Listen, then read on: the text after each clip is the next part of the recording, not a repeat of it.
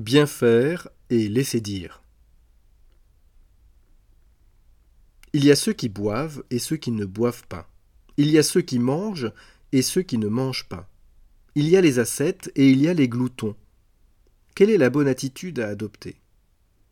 Les sages diront il faut un juste milieu, être raisonnable, boire mais pas trop, jeûner mais pas trop, se faire plaisir mais pas trop, se contraindre mais pas trop, donner mais pas trop, du moyen en toute chose, au risque d'une vie moyenne elle-même.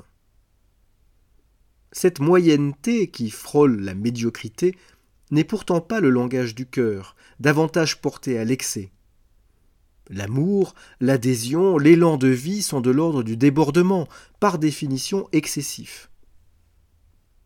Il y a donc Jean-Baptiste, le fou de Dieu qui ne mange rien, et il y a Jésus, le Fils de Dieu, qui ne manque jamais de partager un repas pour se faire de nouveaux amis. Aussi excessifs l'un que l'autre dans leur amour pour Dieu et pour l'humanité qu'ils veulent sauver. Aucun des deux n'est dans la demi-mesure, mais l'un et l'autre suivent le chemin de salut qui leur paraît le meilleur.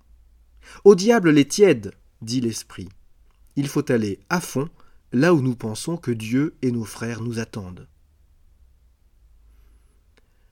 Si nous n'allons pas à fond, c'est parce que souvent, le regard des autres nous fait douter de notre bonté, de notre beauté, de notre force et de notre capacité de Dieu.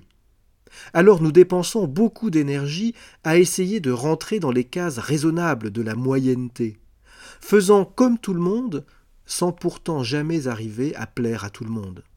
Alors, on passe à côté de sa vocation. Qu'on mange, ou qu'on ne mange pas, on s'en fiche. Et ce qu'en pensent les autres, on s'en fiche aussi. La sainteté ne dépend pas de telle ou telle façon de vivre, mais plutôt de la passion, de la générosité, de l'engagement avec lesquels nous vivons. C'est dans cet enthousiasme que se rencontre l'Esprit de Dieu, notre unique guide et notre unique sagesse.